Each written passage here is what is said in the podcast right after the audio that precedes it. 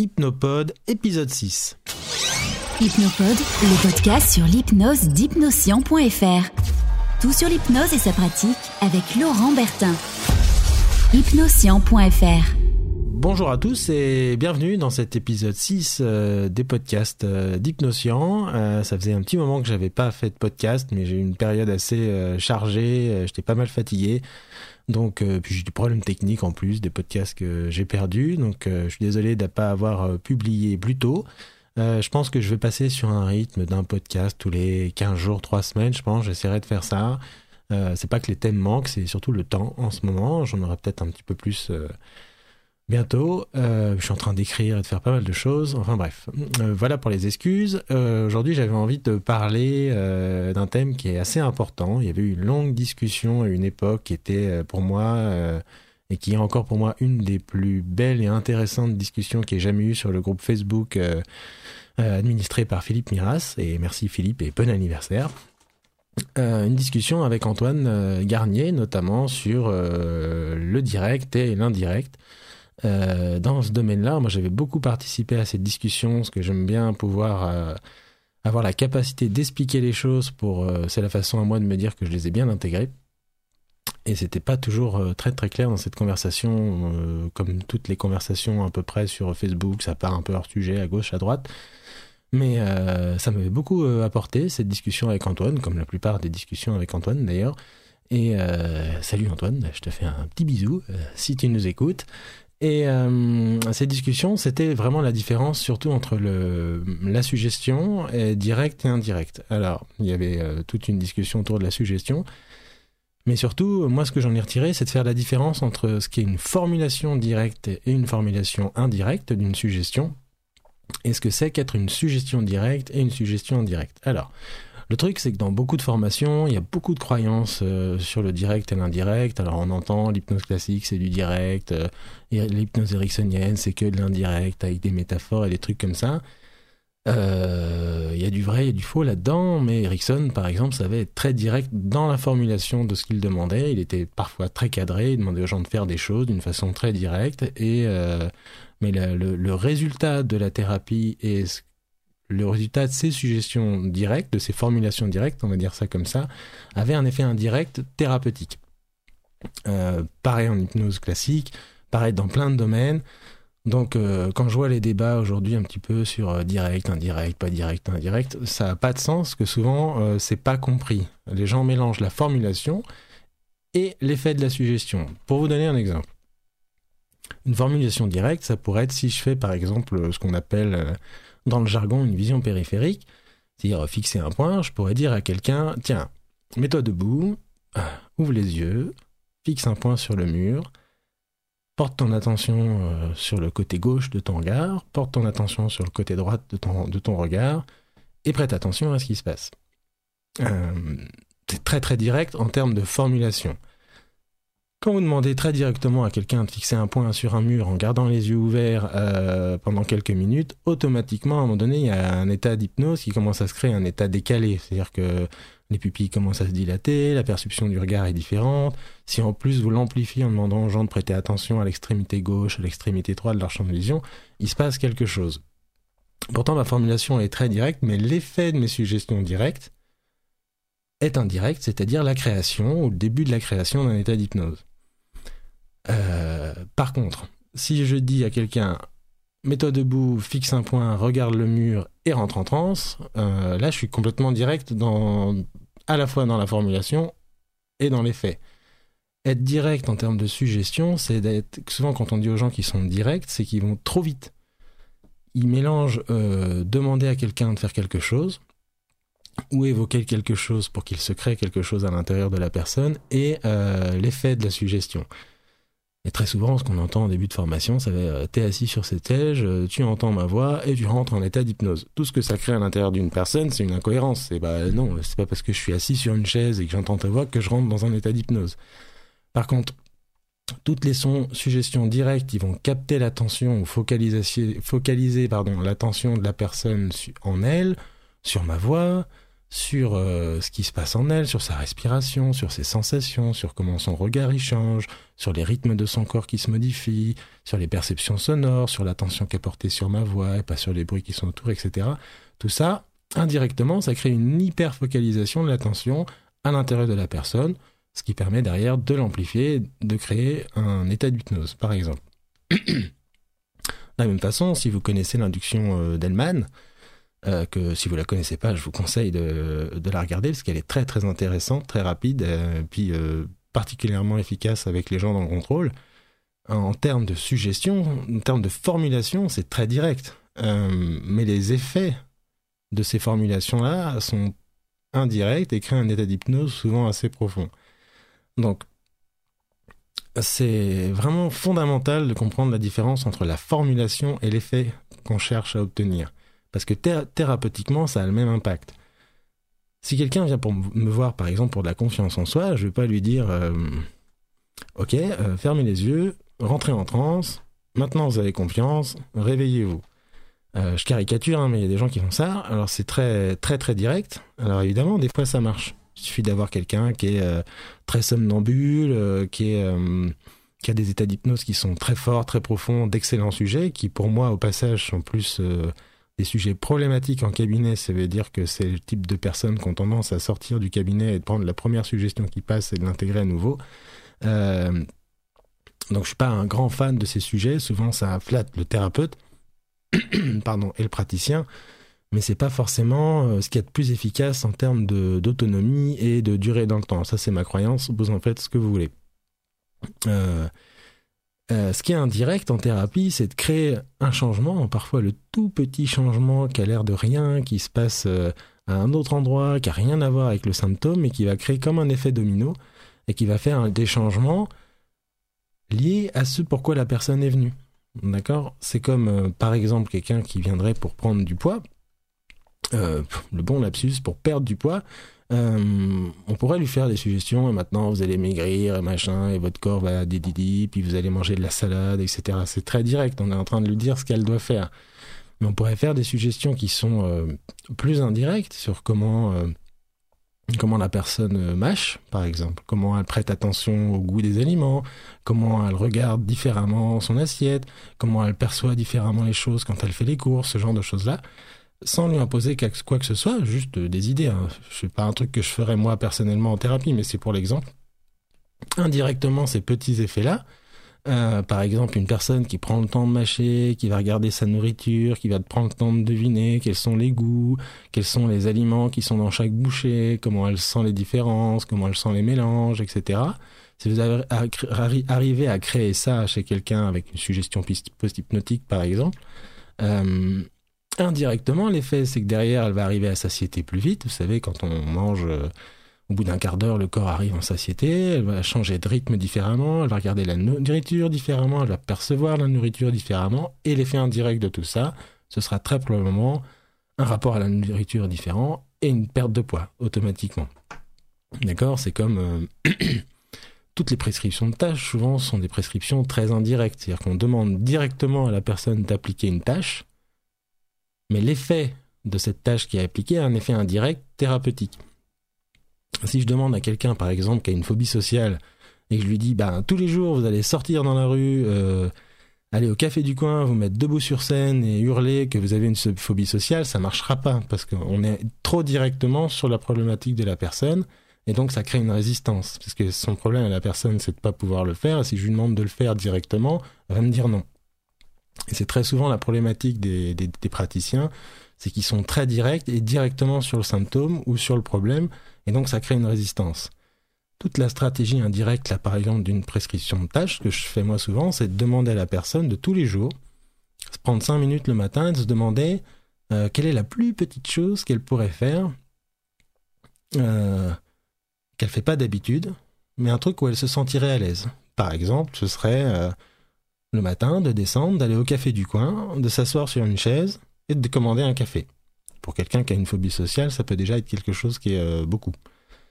Et le lendemain, de recommencer la même chose, de se poser une question de qu'est-ce qu'elle pourrait faire d'un petit peu plus que la veille ou que les fois d'avant, Et le faire aujourd'hui, ça devient son objectif de la journée. Une seule fois et une seule chose dans la journée. Et là, par exemple, le lendemain, ça pourrait être descendre, aller au café, euh, commander un café et dire bonjour au serveur ou dire bonjour à un inconnu. Et comme ça, un petit peu chaque jour, jusqu'à ce que la personne arrive à engager une conversation avec quelqu'un, engager une conversation avec plusieurs personnes, etc. Chaque petit pas est une demande très directe, mais l'effet sur le long terme est très indirect. Alors on pourrait en parler des heures, hein, des suggestions post-hypnotiques, etc. Je pense qu'on fera un podcast avec Antoine rien que sur ce thème de la suggestion post-hypnotique parce que c'est plutôt euh, son domaine. Euh, mais ce que je voudrais que vous reteniez ce podcast qui va être plutôt, euh, plutôt je pense être assez court aujourd'hui, hein, c'est parce que c'est court mais ça me paraît tellement fondamental, c'est comment faire la différence entre une formulation et une suggestion indirecte. Alors à quoi ça sert de faire de la formulation indirecte? Par exemple, je pourrais demander à quelqu'un, fermez les yeux, euh, écoutez ma voix, euh, prêtez attention à votre rythme des respirations, etc., etc., en étant très très direct dans les demandes, plutôt que d'évoquer des choses, etc. Hmm. Alors, euh, faut dire, hein, je pense que moi, l'indirect, ça sert à rien si le direct, ça marche. Mais je parle en termes de formulation. Hein. en même temps, la force de l'indirect, c'est que ça évoque des choses, ça crée des connexions dans le cerveau, ça crée des idées, ça, crée des liens. C'est comme quand on vous raconte une histoire ou quand on raconte des, histoires aux enfants avec euh, les fées, les princesses, les dragons, etc. Toutes ces histoires-là, indirectement, c'est ce qui n'est pas dit dans les histoires qui est intéressant. C'est les valeurs qui sont portées, l'amitié, l'amour, la famille, euh, l'honnêteté, enfin toutes ces valeurs-là qui sont portées souvent dans ces dessins animés, euh, par exemple, ou dans ces histoires pour enfants comme dans les livres très souvent. On, lit une histoire très directement, mais c'est indirectement comment on se met à la place du personnage, comment on, se met dans sa tête, comment on aurait réfléchi, comme, pourquoi il a choisi cette solution. Quand il dépasse une peur, on dépasse la nôtre en même temps. C'est pour ça qu'il y a des livres, il y a des films, il y a des histoires qui nous changent. C'est qu'on s'identifie à ce, personnage-là et ça crée des liens dans notre tête. Et très directement, je vais pas dire à quelqu'un, bah, euh, euh, imaginez ce personnage-là, mettez-vous à, votre place et changez. Faites comme lui, ça n'a pas de sens, on est trop directement sur le changement. Donc tout ce qui est évocation, présupposé, double lien, ce genre de choses-là, ça, ça favorise l'ouverture et la création de liens à l'intérieur, c'est que ça rend euh, la pâte à modeler du cerveau euh, disponible. Ça fait, ça chauffe la pâte en fait. Hein. C'est comme, euh, il y en a qui parlent de pâte à modeler. Je crois que c'est Frédéric Vincent qui dit souvent pâte à modeler.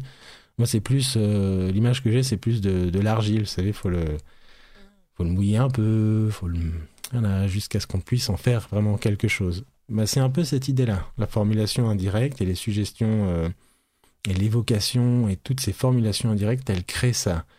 Très souvent, les stagiaires, je les vois euh, faire des recadrages, typiquement des recadrages verbaux, qui sont très directs et je leur dis souvent, ça sert à rien. C'est comme si vous disiez à la personne qu'elle est débile. C'est un peu comme, euh, je sais pas moi, une personne qui vient vous voir parce qu'elle a la phobie du métro euh, un recadrage standard qui ne sert à rien et qui sert à que dalle de faire, c'est euh, en même temps, vous savez, il y a plein de gens qui prennent le métro et qui se sentent en sécurité et tout va très bien. Ça sert à rien. Un, la personne, elle sait consciemment que sa phobie, elle n'a pas forcément de sens. Elle voit bien qu'il y a plein de gens qui prennent le métro tous les jours. Donc ça sert à rien. Ça n'a aucun sens de faire ces recadrages-là, à part pour le plaisir de se dire, tiens, j'ai fait un recadrage. C'est un recadrage qui est fait au conscient, c'est un recadrage qui est directement sur le symptôme et qui marche pas. Les recadrages verbaux, ils vont être efficaces quand ils vont être indirects, c'est-à-dire quand ils vont toucher quelque chose d'autre, quand ils vont toucher une valeur qui est derrière, quand ils vont recadrer une valeur, quand ils vont recadrer, euh, je sais pas moi, une sensation, une émotion, une perception, un regard sur certaines choses. Ça va avoir pour effet de changer le comportement qui est associé à ça. Et c'est pas euh, être direct et de façon inefficace, être direct sur la problématique de la personne, sur le symptôme de la personne. C'est comme si je vous disais encore une fois, euh, euh, vous avez mal, ok, bah tiens, écoutez ma voix et vous avez plus mal. Personne répond à ça, ça crée un nom à l'intérieur, c'est trop brusque. Et je crois que les gens, ils ont beaucoup besoin de temps pour changer, d'accepter l'idée de changer. Ils sont souvent confortables, entre guillemets, dans leurs problèmes. Confortables dans le sens c'est quelque chose qu'ils connaissent bien qu'ils connaissent depuis longtemps et qui sont pas forcément prêts à lâcher comme ça, sachant que la plupart des personnes pensent que leur problème, c'est le problème de la Terre, quoi. D'accord? On peut avoir un petit problème, euh, euh, dire classique de tous les jours, d'une engueulade avec quelqu'un ou je sais pas quoi. Euh, pour la personne qui est en train de le vivre et que ça lui pose problème, c'est grave. Mais c'est sûr que quand on compare à quelqu'un qui a une histoire de vie très lourde, très compliquée, avec des viols, des incestes et j'en passe et des meilleurs, ça a l'air de rien. Mais chaque personne a l'impression que son problème, c'est le problème de la Terre. Donc ils sont pas prêts à le lâcher comme ça. C'est juste leur dire en étant trop direct que leur problème c'est de la merde et qu'ils n'ont pas à l'avoir en fait. C'est ça, être trop direct. Donc être indirect à la fois dans la formulation, ça permet de créer du lien dans le cerveau, de chauffer la patte, d'évoquer tout ça, de créer un rapport de confiance, de dépasser certaines résistances aussi parfois. Il y a des gens, ils n'aiment pas trop qu'on leur parle en formulation directe. Ils ont peut-être un rapport à l'autorité qui est pas qui est pas forcément euh, idéal pour une relation thérapeutique ou ce genre de choses-là. Mais être indirect dans le travail, c'est pour moi fondamental. Ça veut dire d'aller chercher le plus petit truc qui peut bouger à l'intérieur et qui va faire un effet domino énorme, la boule de neige qui, fait, qui déclenche l'avalanche et qui fait le ménage euh, chez la personne. Donc je voudrais que vous gardiez bien, bien ça en tête, euh, de vraiment cette différence-là entre formulation et effet de la suggestion. Quand vous avez envie d'atteindre quelque chose, par exemple un effet désiré comme euh, euh, de la légèreté, un état d'hypnose, de la chaleur, un sourire, un fou rire, peu importe ce que vous avez envie de faire, la créativité, de la concentration, pensez là à être indirect, c'est-à-dire quasiment jamais en parler, mais vous pouvez être direct dans ce qui va créer cet effet-là. Par exemple, si je demande à quelqu'un, euh, si j'ai envie que quelqu'un soit concentré, je pourrais lui dire, ben, vous me regardez, vous me fixez, vous écoutez ma voix, vous prêtez attention à chaque mot que je dis, à comment ils sont dits, à leur rythme, au silence, à ce qui peut se passer. Automatiquement, je suis en train de la focaliser sur ce que je suis en train de lui dire. A priori, la personne qui vient au cabinet, si je suis déjà un inconnu dans la rue après un bonjour, il va me rigoler au nez, il va partir. Mais a priori, la personne qui vient au cabinet, elle est là pour suivre à la base les minimums des règles du jeu, de l'hypnose et de la séance, c'est-à-dire écouter, faire ce que je lui demande, et, voilà, tant que c'est dans son respect à elle et que c'est pas dangereux, etc. Donc elle va me suivre quelque part, capter son attention. Si je sens qu'elle me suit pas, je pouvoir commencer à évoquer des choses. Vous savez, souvent quand on entend quelqu'un qui nous parle, on souvent on a l'attention qui peut varier un petit peu à gauche, puis de temps en temps on s'accroche sur un mot, comme s'il y en avait un qui avait du sens, qui créait du sens. J'évoque des choses qui font que, qui peuvent rappeler ce que c'est qu'être concentré, comme quand parfois on était à l'école et qu'on était capté par un professeur qui nous parlait, parce qu'il parlait d'une certaine façon, on sentait que c'était important pour nous, derrière ça allait toucher des valeurs, des choses qui nous plaisaient, qui nous animaient dans la vie, qu'on avait envie d'apprendre. Euh, parfois même, on n'avait pas forcément envie de les apprendre, on avait peut-être même un peu peur de pas réussir, etc. Mais la façon dont c'était dit, hein, c'était comme si vous étiez la, personne la plus importante au monde, qu'il y avait que vous dans la salle, ça vous a capté. Voilà, là je suis en train de raconter un truc qui a pas de sens, qui est limite un lieu commun. Euh, mais tout ça, en, fait, indirectement, je suis en train d'évoquer la concentration, la focalisation de l'attention, sans jamais, jamais en parler. Donc je suis très direct dans certaines phrases, dans leur formulation, très indirect dans certaines, pour créer de l'évocation, rappeler des souvenirs euh, que la personne va trouver d'elle-même. C'est plus simple de, faire ça que de dire à quelqu'un tiens, repensez la dernière fois où vous étiez vraiment concentré. Là, on est directement dans le mental, ça veut dire que je m'adresse directement au conscient, au mental de la personne. Et en général, la réponse est bah, attendez, je réfléchis. Et là, vous êtes dans le mental. Alors que quand vous passez par des formulations indirectes, de l'évocation, des histoires, etc., automatiquement et indirectement, l'inconscient crée des liens et crée des associations d'idées comme quand on regarde un film, quand on lit un livre, que quelqu'un parle de quelque chose, tac, ça nous rappelle une histoire, ça nous rappelle quelque chose qu'on a fait la veille, qu'on a pensé il y a une semaine ou deux, et on retrouve automatiquement cette histoire-là. C'est notre cerveau qui fait ça indirectement à l'intérieur. Donc c'est tout l'intérêt de ces formulations indirectes-là. Et euh, voilà, et pour insister encore une dernière fois, parce que c'est vraiment fondamental, thérapeutiquement, le changement se fait indirectement. Les gens qui travaillent trop directement, en général, c'est des personnes qui travaillent directement sur le symptôme, qui imposent souvent des solutions aussi. Euh, c'est rarement efficace et rarement durable. Euh, le changement indirect, moi j'ai vraiment dans cette idée, c'est quelle est la chose que je vais pouvoir bouger à l'intérieur qui va faire que tout le reste va changer. Alors évidemment, il faut que l'autre elle soit prête à la bouger, la personne, etc. Mais c'est c'est d'aller chercher peut-être le tout petit truc qui va bouger quelque chose. Pour prendre une métaphore que j'utilise souvent en aide à l'installation la formation que j'anime, le renforcement stratégique hypnotique, c'est un peu comme si la personne qui venait avec un problème, c'était qu'elle avait une fuite sur son mur et que son papier peint était dégueulasse. Être très direct, c'est on enlève le papier peint, on le change. Ah, c'est sûr, ça marche. C'est cool, le papier peint il est tout neuf. Mais si on n'a pas bouché la fuite, il y a de fortes chances que le papier peint il soit dégueulasse dans quelques jours, euh, voire le soir même. Bah, L'idée c'est quand même d'enlever le papier peint, peut-être, de chercher les fuites qu'il y a différemment et peut-être de trouver l'endroit où la fuite a une origine. Il peut y avoir plusieurs trous dans le mur, plusieurs fuites quelque part, mais c'est peut-être à l'origine du tuyau qu'est le problème. Si là on bouche le truc, qu'on bouche le trou qui est là-bas, la fuite s'éteint, et là on peut remettre du papier peint. Euh, c'est un peu ça indirect. C'est d'aller chercher le plus petit truc qu'on peut changer sans vraiment jamais toucher le symptôme en parler directement pour que indirectement tout le reste bouge avec. Voilà, aujourd'hui j'ai décidé de vous faire un podcast assez court hein, sur, ce sujet-là, mais je pense que c'est un sujet qui est important, on pourrait en parler très très longuement. Je l'ai fait un peu euh, olé olé, euh, je sais pas trop dans quel sens le prendre. Euh, j'espère que c'était assez clair pour vous. Reposez-vous la question à vous, ce que c'est qu'être indirect en termes de formulation et ce qu'être euh, direct en termes de formulation et d'effet. Et gardez en tête que vous pouvez être direct par moment dans les formulations. Quand quelqu'un a besoin de fermer les yeux, vous avez envie qu'il ferme les yeux, au lieu de tourner en rond pendant trois heures, il dit, vous savez, parfois, quand vous regardez devant vous et que vous écoutez ma voix, les yeux peuvent commencer à cligner, puis cligner. Ouais, faut pas s'emmerder non plus. Dites, tiens, ferme les yeux deux minutes et écoute ma voix et prête attention à ma voix. Et vous y allez assez directement tout de suite. Ce qui est intéressant, c'est l'effet que ça va créer tout ça. Bien sûr, si le but, c'est de créer un effet des yeux fermés, que la personne ferme les yeux sans même en rendre compte, c'est plus la même chose. Ça va être d'évoquer, d'amener des choses, des idées, de fatiguer les yeux, etc., sans jamais vraiment en parler, jusqu'à ce que là, indirectement, les yeux se ferment.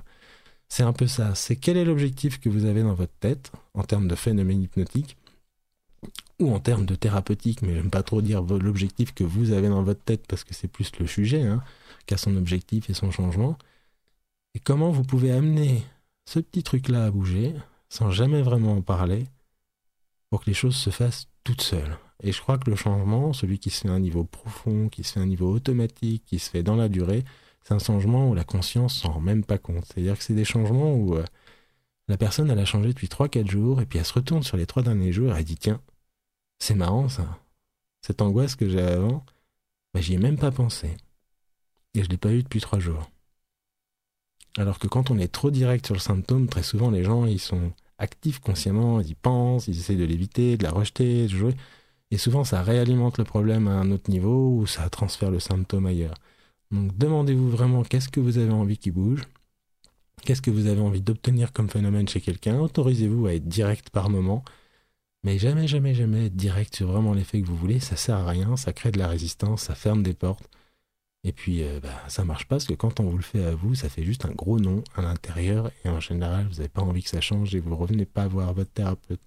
Donc, reposez un peu vous, euh, reposez-vous un peu ces questions, reposez les bases du direct et l'indirect et surtout de l'effet que vous désirez et amenez-le le plus indirectement possible. Vous verrez, c'est très, très, très efficace. On fera probablement un podcast sur euh, la suggestion post-hypnotique, qui est euh, probablement euh, l'outil hypnotique indirect par excellence avec Antoine, dont c'est sa spécialité. Et on parlera, on reviendra un petit peu sur ce sujet-là différemment. J'ai essayé de faire un podcast court aujourd'hui. Euh, je vous remercie à tous. Si vous avez aimé le podcast, si vous avez des questions, si vous avez envie d'en savoir un petit peu plus et d'échanger sur ce sujet-là, euh, la section commentaires est là pour ça. Et je vous dis à tous euh, à très bientôt pour un prochain podcast. Au revoir.